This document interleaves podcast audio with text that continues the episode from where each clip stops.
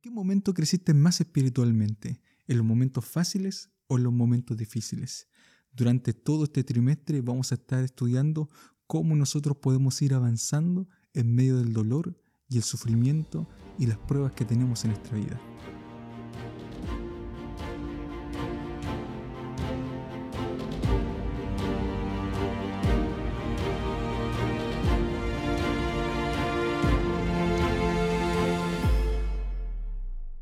Sean todos bienvenidos a Escuela Sabática Simple, un lugar de estudio de la palabra de Dios y estoy contento de poder compartir junto a ustedes nuevamente en este nuevo trimestre.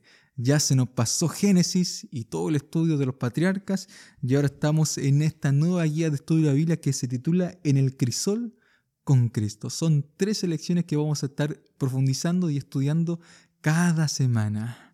La lección de esta semana lleva por título En el crisol del pastor ¿Quiénes escribieron esta guía de estudio de la Biblia?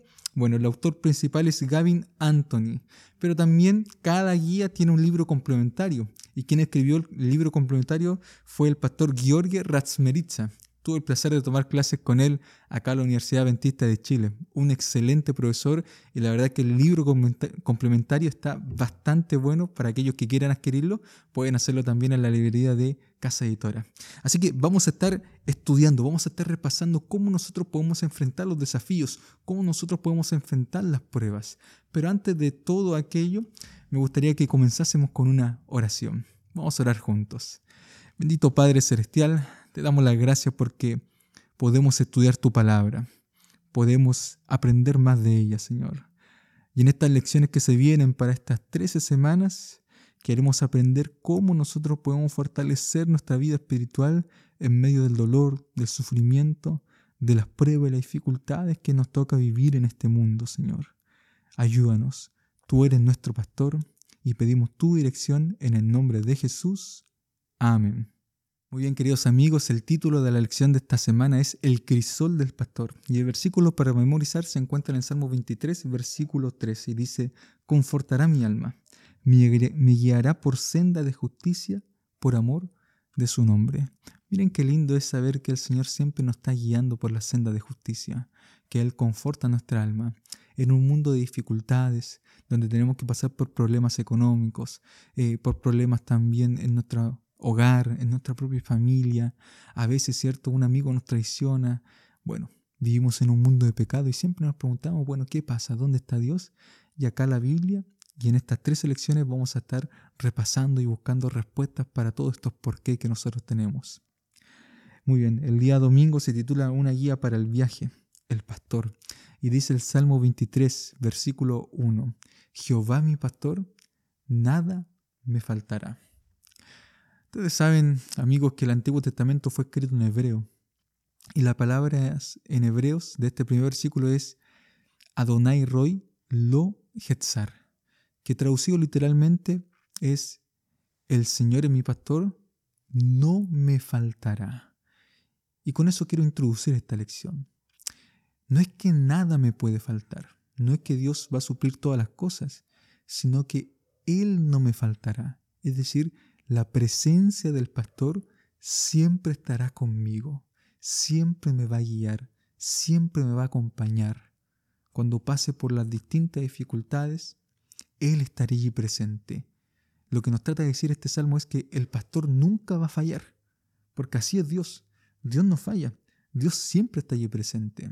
Y en la Biblia nosotros podemos encontrar eh, diferentes aspectos del cuidado del pastor para con sus ovejas. La lección no, nos guiaba, ¿cierto? No solamente hasta hacia el Salmo 23, sino habían varios otros versículos. Por ejemplo, Isaías 40, versículo 11, eh, nos muestra cómo el pastor lleva en sus brazos a los corderos, es decir, con ternura, con cuidado. O Jeremías 23, versículo 3 y 4, Dios renueva, Dios reúne a sus ovejas y también, ¿cierto? El pastor se encarga de cuidarlas, de proteger a sus ovejas.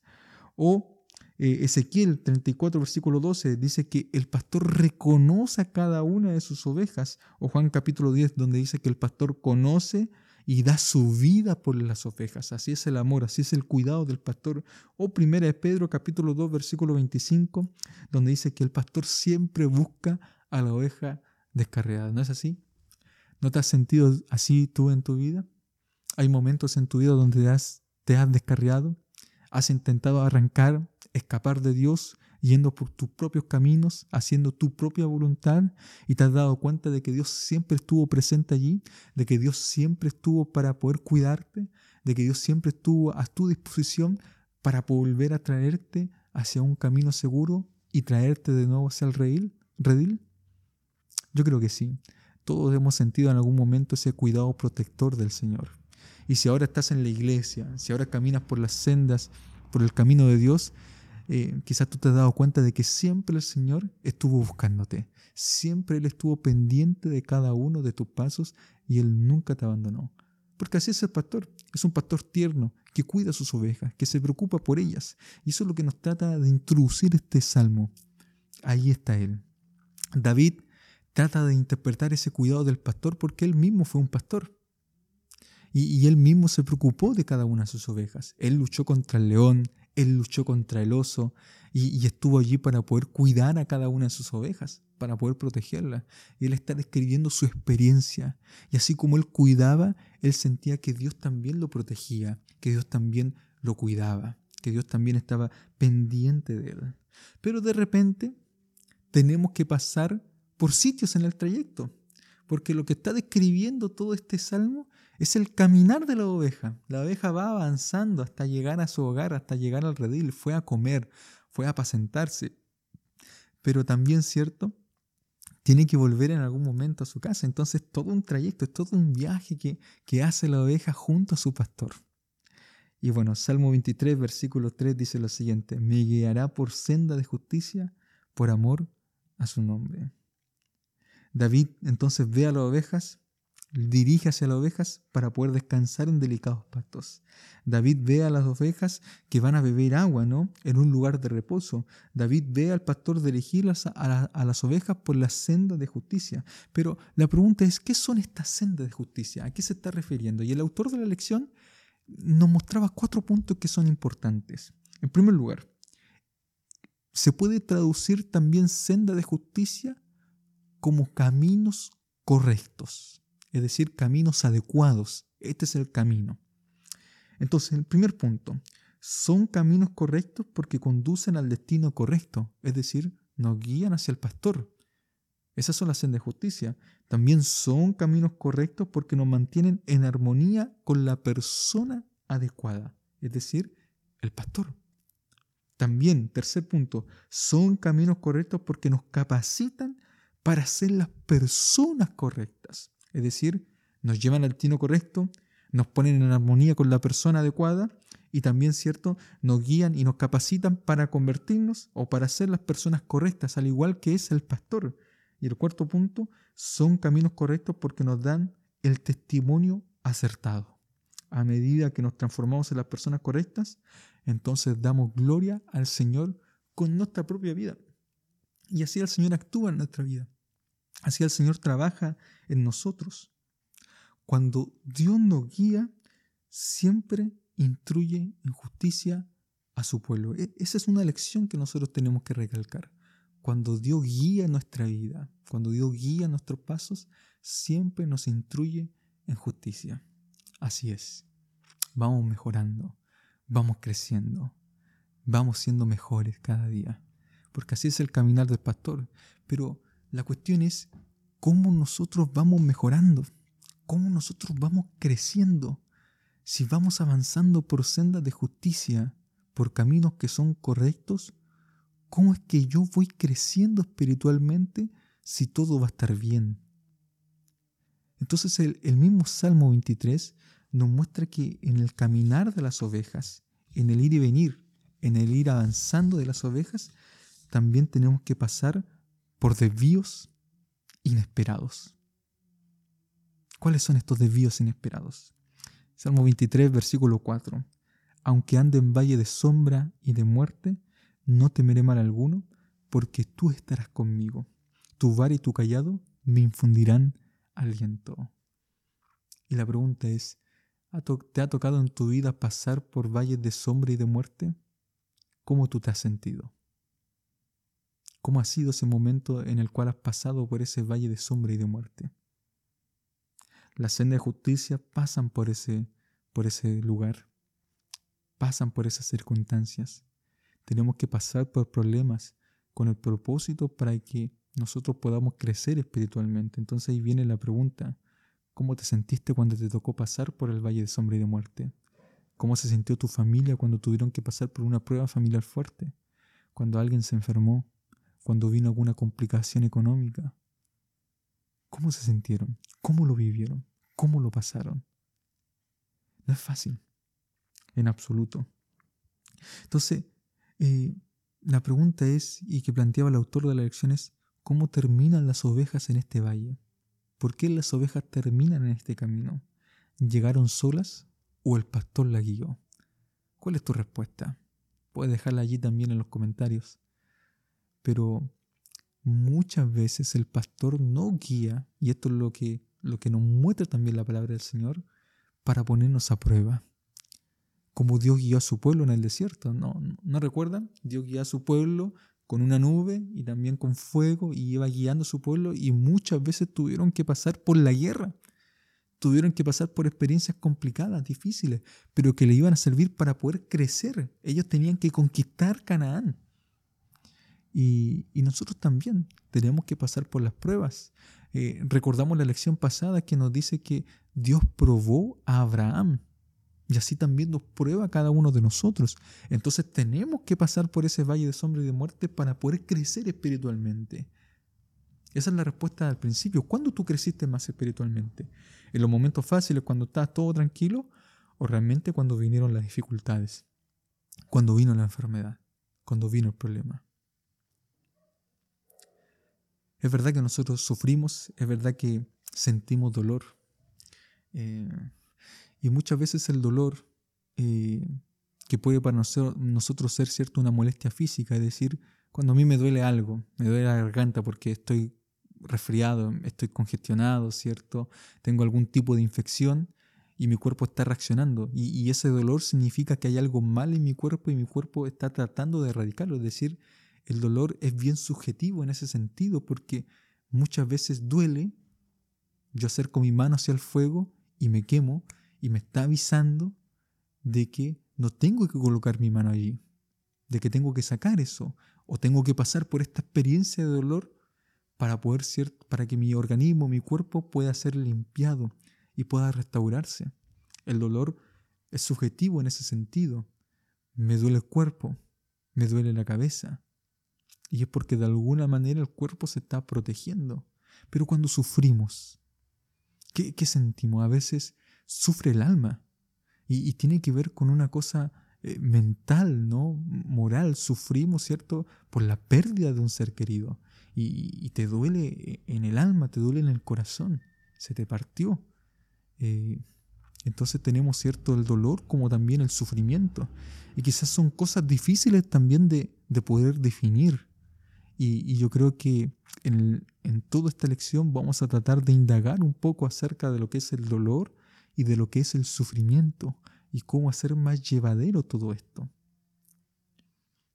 No todos los dolores, como ya dijimos, son, son buenos, son, son malos. Bueno, ¿cómo termina entonces la oveja en el valle? Es porque muchas veces Dios nos guía por allí. Había un comentario en la lección de Elizabeth Elliot que dice lo siguiente: Un cordero que se encuentra en el valle de sombra de muerte podría llegar a la conclusión de que lo guiaron falsamente era necesario que él atravesara esa oscuridad para aprender a no temer. El pastor todavía está con él. Es lo que dice el Salmo 23, versículo 1, que ya comentamos. ¿no? no es que nada me faltará, sino que el pastor no me faltará. Él, está allá, él estará allí siempre presente para nosotros. Otros desvíos. En el día miércoles también tenemos eh, la segunda parte de estos desvíos inesperados. Dice el versículo 5 del capítulo 23 de, Salmos. Adereza mesa delante de mí en presencia de mis angustiadores, unge mi cabeza con aceite y mi copa está rebosando. ¿A qué te recuerda esa mesa preparada? Eh, hay enemigos en nuestra vida, Y es lo que nos está diciendo acá eh, el salmista, adereza mesa delante de mí, delante de mis tranquiladores. O sea, siempre hay lobos rapaces intentando comer a la oveja. Siempre hay enemigos en la vida que, tratan, ¿cierto?, de aniquilarnos, que tratan de destruirnos. Eh, y a veces están dentro de nuestra propia mesa. A mí me recuerda mucho la imagen de Jesús. ¿no? Jesús estaba allí en la última cena comiendo con todos sus discípulos, pero en medio de ellos había un traidor que estaba dispuesto a vender a Jesús. Eh, y en la vida siempre vamos a tener enemigos. Siempre van a haber personas que van a querer hacernos el mal.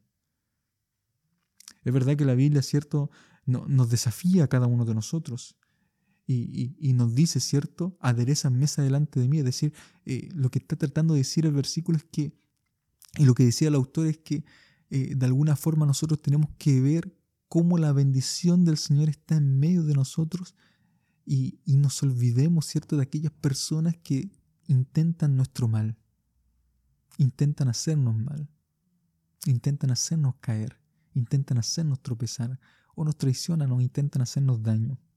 Bueno, tenemos que ver las bendiciones del Señor. Y tenemos que ser compasivos. Cuando alguien nos hace algo mal, ¿cómo nosotros reaccionamos? Cuando alguien nos traiciona, ¿cómo reaccionamos? Y Jesús no, nos da la indicación de cómo reaccionar. Es decir, él, nos dice, tenemos que amar a nuestros enemigos. Eso dice Mateo capítulo 5. ¿No es así? ama a tus enemigos. Hace bien, ¿cierto? bendice a los que te maldicen y hace bien a aquellos que desean el mal contra ti. O, el apóstol Pablo en Romano nos dice también que en lo posible tenemos que estar bien con todas las personas. En lo posible. No siempre va a ser posible, pero, pero de ahí, ¿no? De ahí, ¿cierto? Tenemos que estar en paz con todos y de ahí, de ahí viene esta idea, ¿no? De, de que nos fijemos siempre en que Dios va a estar ahí con nosotros. Bueno, Dios siempre provee, Dios siempre protege a sus hijos, nada le va a faltar. Unge mi cabeza con aceite y mi copa está rebosando. O sea, a pesar de que están los enemigos, nosotros como pueblo especial de Dios, tú como una persona creyente, teniendo a Dios, tienes todo. Tu copa está rebosando. El Señor unge tu cabeza con aceite.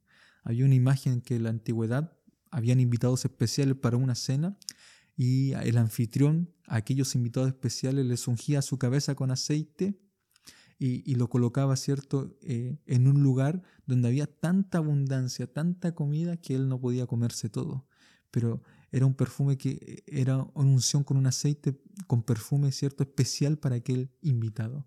O sea, Dios nos trata de una manera especial a cada uno de nosotros que creemos en Él y creemos, ¿cierto? Y confiamos en que Él tiene una solución, en que Él tiene una salida para aquellos problemas que nosotros tenemos.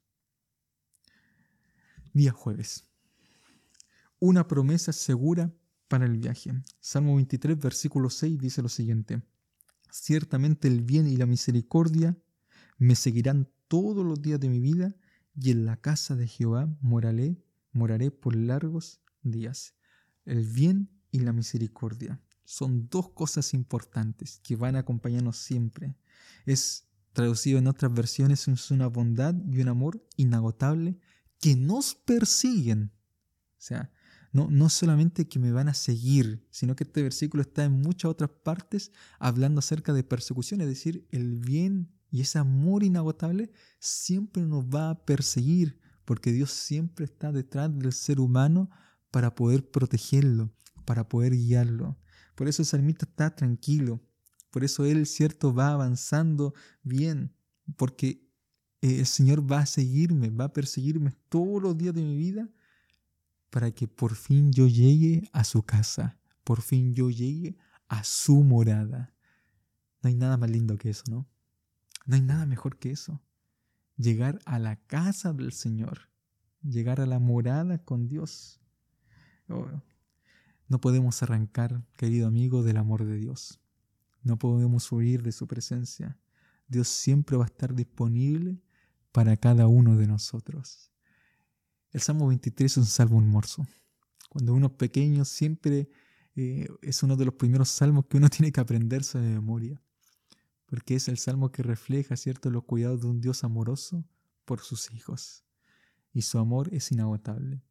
Siempre va a estar disponible para poder cuidarnos y protegernos. Así que si has pasado por dificultades, Esta es la lección que nosotros tenemos que estudiar. Esto es lo que nosotros tenemos que repasar. Son las promesas de Dios para cada uno de nosotros.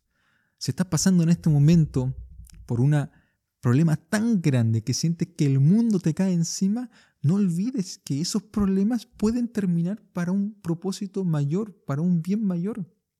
A veces nosotros pensamos y vemos todo oscuro, vemos todo malo porque es el valle de sombra y de muerte. Pero tranquilo, tranquila. Dios te está guiando. Dios te está protegiendo.